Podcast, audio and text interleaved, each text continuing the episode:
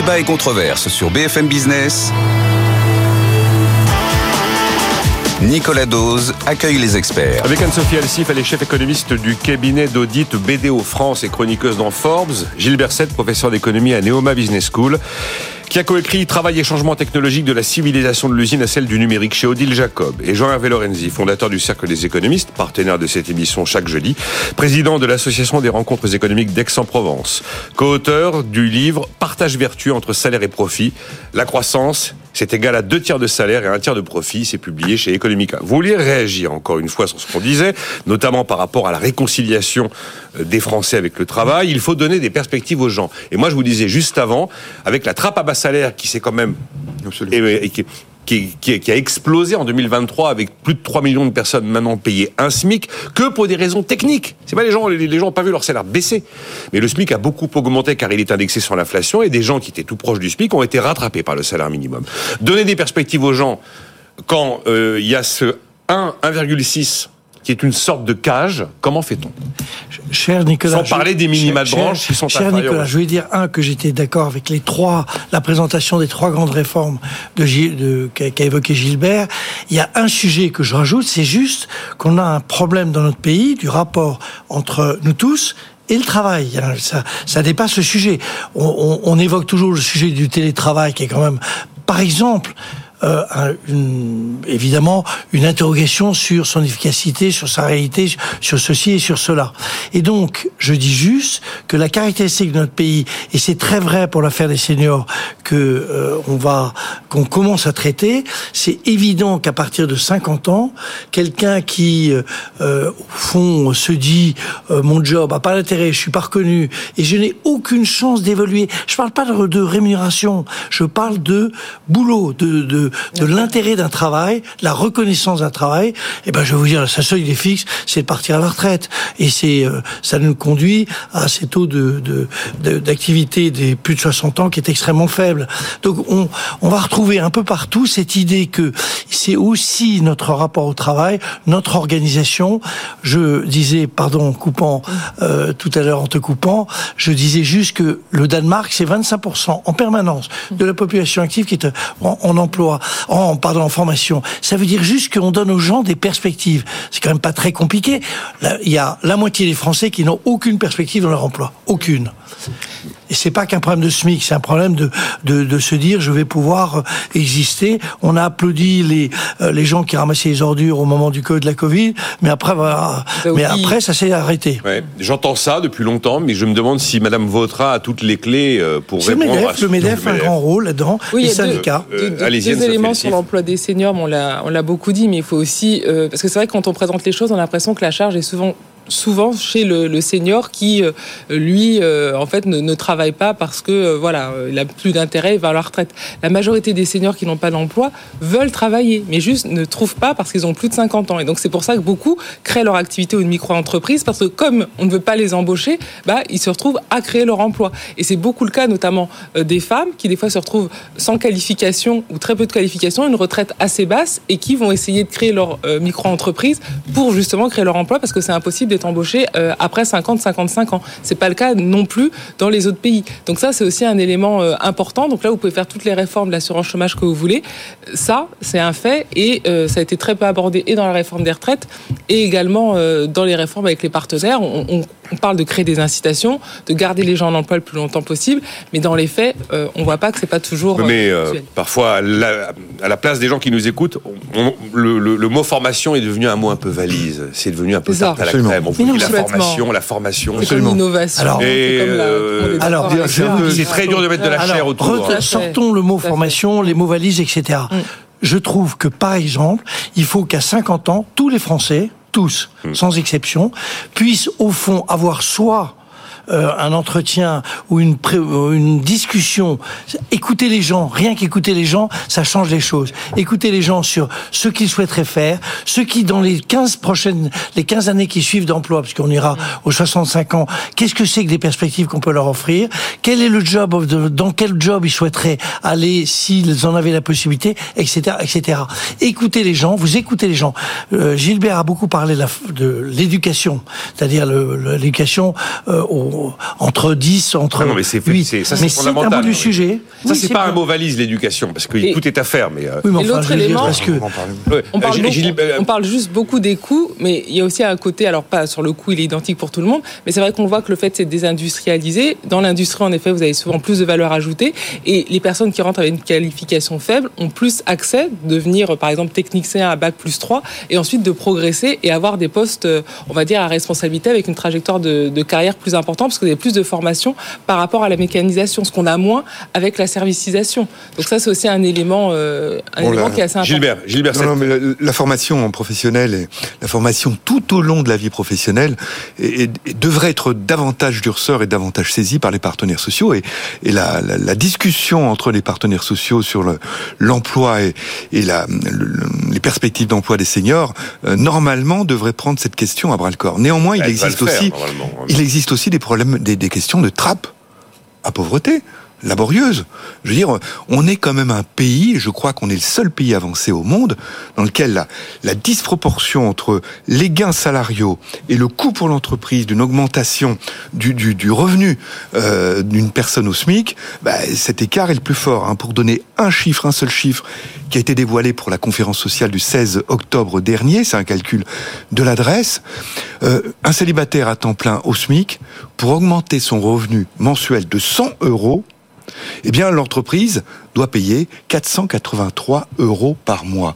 Vous vous rendez compte cette disproportion Près de 500 euros d'augmentation de coûts pour 100 euros d'augmentation du revenu. Pourquoi? Bien, il y a la dégressivité des. Et parce qu'on a mis les exonérations à un SMIC, on a mis des, des, cotises à zéro et que dès qu'on sort de ce. Il y la dégressivité de la prime d'activité également, la progressivité de l'impôt sur le revenu, qui est quand même une bonne chose. Il y a tous ces éléments qui s'ajoutent les uns aux autres et qui aboutissent à cette disproportion complète, qui fait que les salariés n'auront pas forcément d'appétence pour se former et pour avoir une mobilité salariale, sachant que cette mobilité salariale leur apportera très peu au regard de ce que ça pourra coûter pour le chef d'entreprise.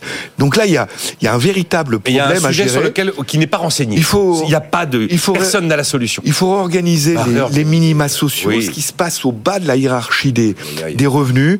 Le problème, c'est qu'à coût constant pour les pouvoirs publics, cette réorganisation impliquera des, des gagnants et des perdants, et les perdants seront des gens qui ne seront pas des nantis. Je ne... Et donc c'est quelque chose qui est politiquement et socialement. J'entends, j'entends dire que le travail doit vraiment mieux payer que le non-travail je ne vois comme élément de réponse se profiler, Gilbert, dans les, dans les mois qui viennent, une nouvelle réforme de l'assurance chômage. Point barre. Point barre. Hmm. Aucune idée de réorganisation. Enfin, je parle même pas de revenir à Milton Friedman et l'impôt négatif, enfin des, des, vraies, des vraies réflexions de fond et des remises à plat réelles. Mais voilà, c'est ça. On fait une, une réforme de l'assurance chômage. On a baissé les indemnités. On a revu la formation, le calcul du salaire journalier de référence. On a créé de la dégressivité pour euh, les indemnités des cadres en ne baissant pas leurs allocations, leur, leur, contribution. leur, contribution. Ce qui veut dire que c'est un peu un hold-up. Qu'est-ce qu'on fait là? On, Allez, on met tout le monde à 18 mois même les plus de 53 et plus de 55 ans, on commence à attaquer les montants des indemnités, où on applique à la hache le principe de t'as refusé de job, tu, tu dégages.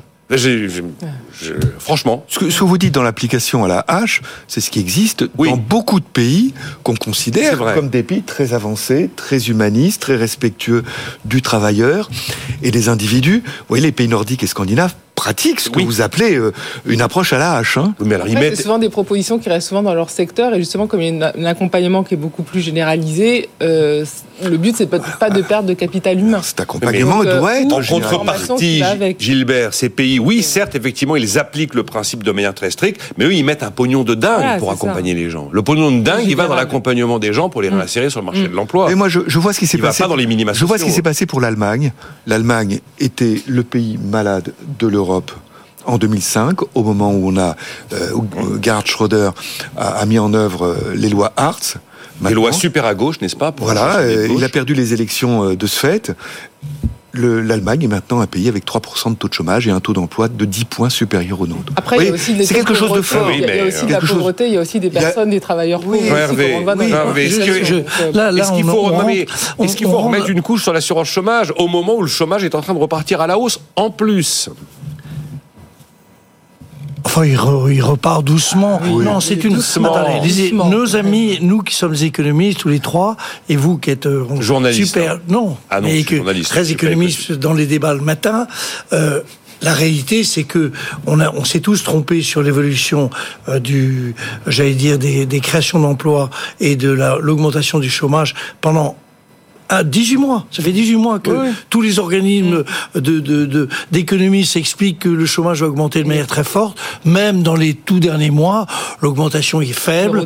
Donc arrêtons de penser qu'on sait sur cette affaire quoi que ce soit. On a deux phénomènes clairs.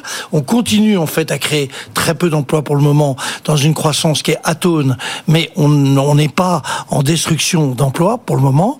Deuxième sujet, il y a une vous n'y pouvez rien. On n'arrivera pas à créer les 10, les 10 points de, d'emploi de, auxquels Gilbert euh, tient beaucoup et nous aussi beaucoup si on se retrouve dans une situation dans laquelle tous les éléments montrent qu'il y a une, une, espèce de réticence aujourd'hui. Les Français ne sont pas flemmards, ils sont pas devenus flemmards. Ils sont juste, ils n'ont plus envie de redémarrer dans, un, dans une organisation du travail. Et c'est vrai que il faut que le MEDEF se secoue un peu.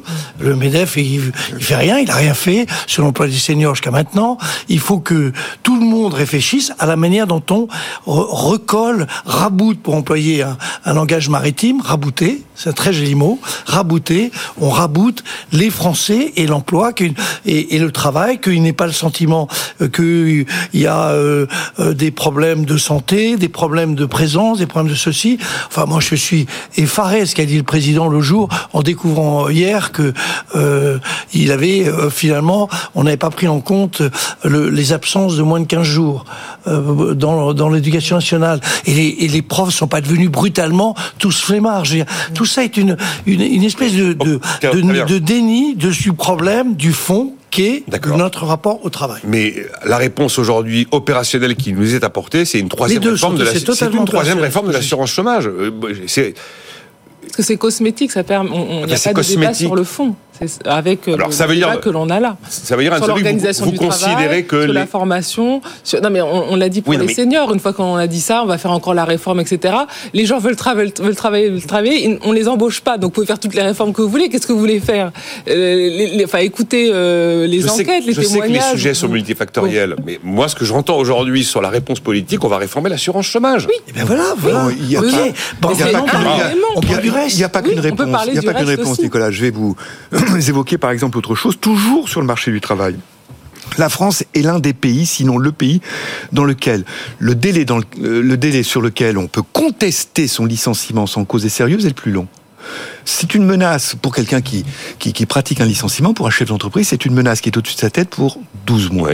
Dans les autres pays, ce délai est parfois de 15 jours, parfois de 1 mois, parfois de 2 mois. il, est question, il est question. il a été il est réduit à un an. Un an, c'est déjà une réduction qui a été opérée. Mais il est encore euh, parmi les plus longs, sinon le plus long parmi tous les pays avancés. Oui, mais donc il serait, il serait utile pour enlever cette menace de le porter à, deux mois, en informant bien sûr les salariés que euh, s'ils veulent contester, ils ont que deux mois. Mais pour enlever en quelque sorte cette menace et, qui peut rendre frileux des patrons de PME par rapport à leur comportement d'embauche. Quand on a évoqué justement l'idée de passer de 12 à 2 mois, euh, on n'a eu aucun appétit particulier des syndicats patronaux pour euh, activer cette mesure. Et ils ont même constaté que le cas où effectivement les recours se font au-delà de deux mois sont absolument vous savez, minuscules. Vous savez, moi, je, je, trouve que le positionnement des, des, des comment dirais-je, des partenaires euh, patronaux est, est, est parfois un, un petit peu étonnant. Ils souhaitent des réformes, mais ils les revendiquent pas publiquement. C'est pas faux non plus.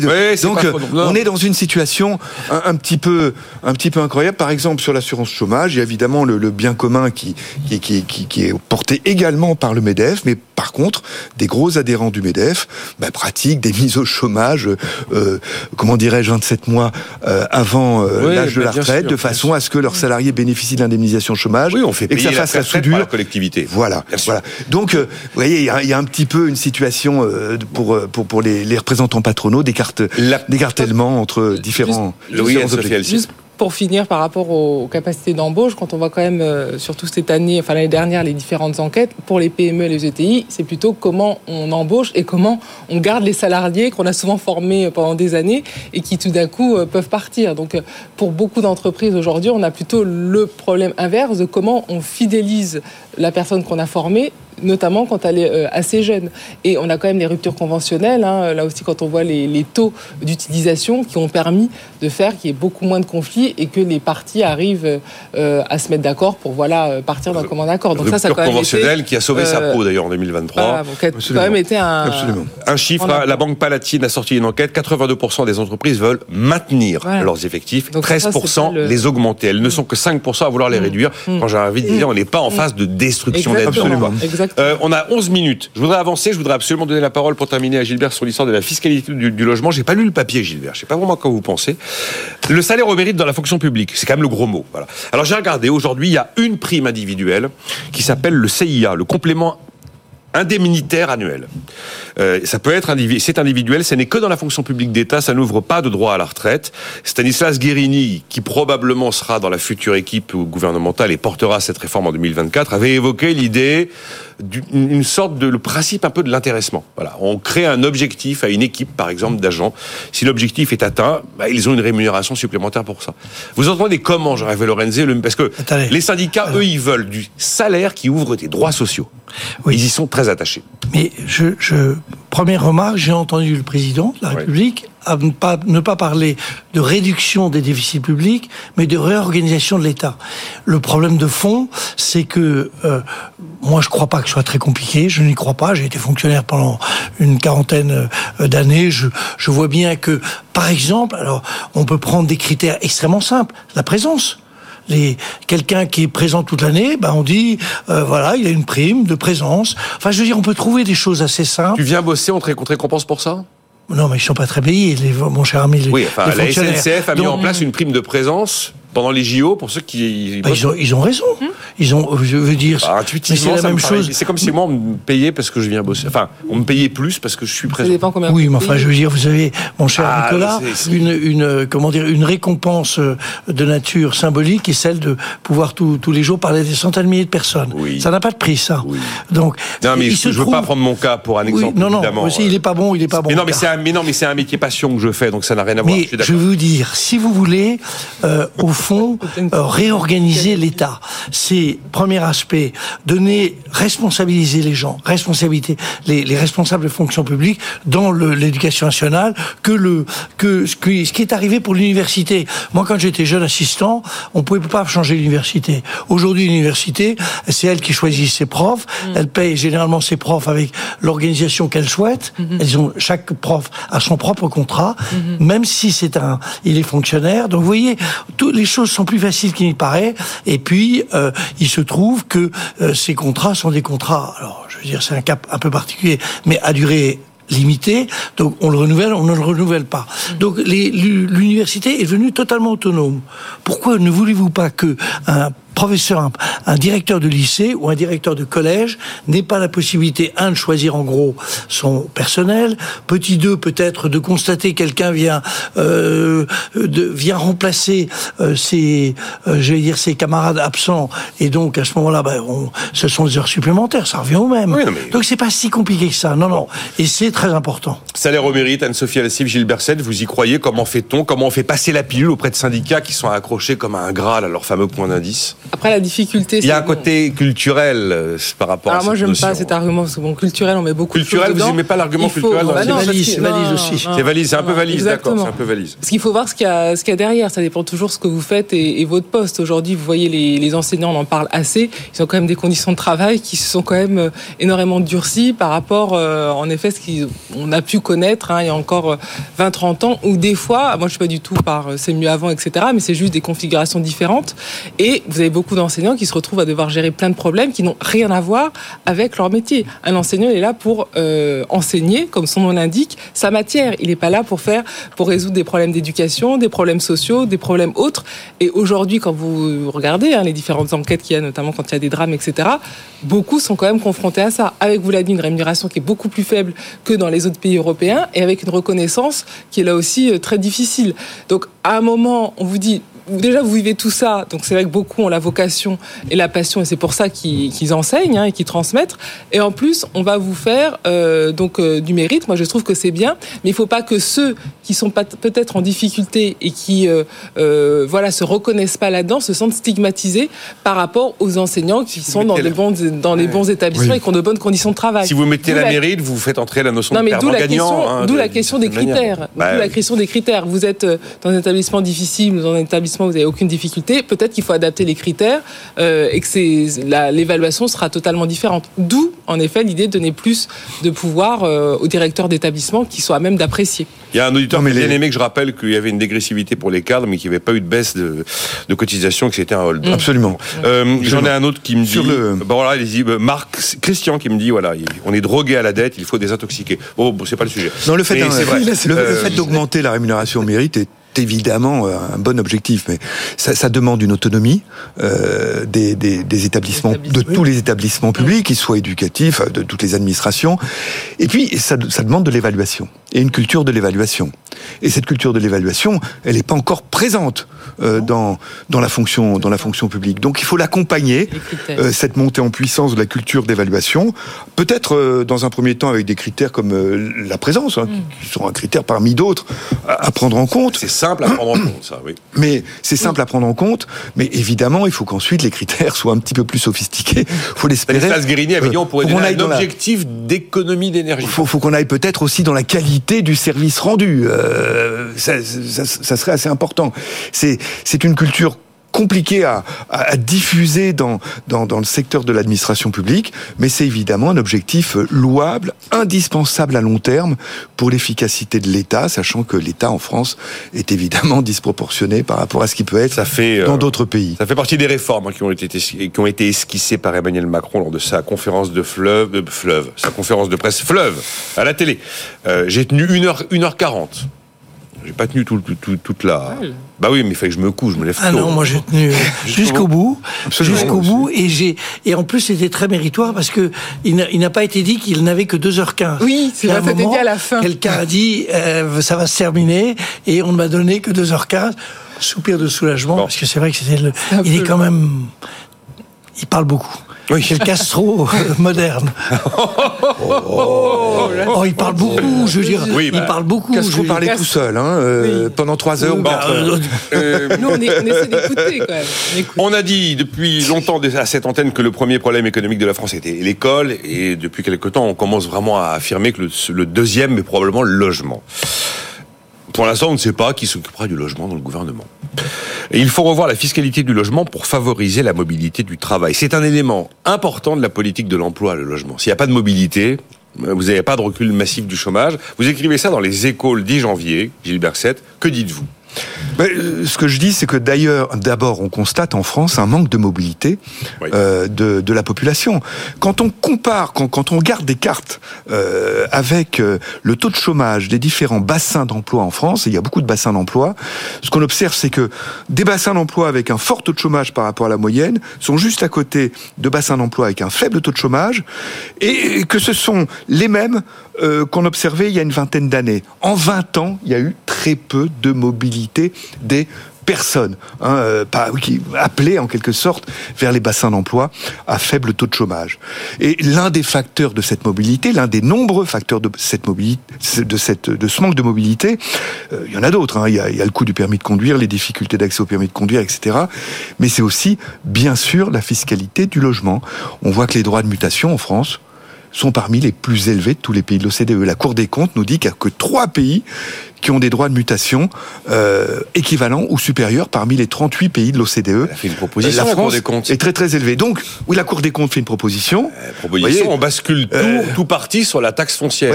On allège l'acquisition et on renchérit euh, les droits la de détention. Les droits de mutation pour l'achat d'anciens, c'est 7 à 8% c'est énorme, énorme. Là-dessus, il y a 5,8% qui sont euh, des taxes. Oui, bien sûr. Des taxes. Mmh.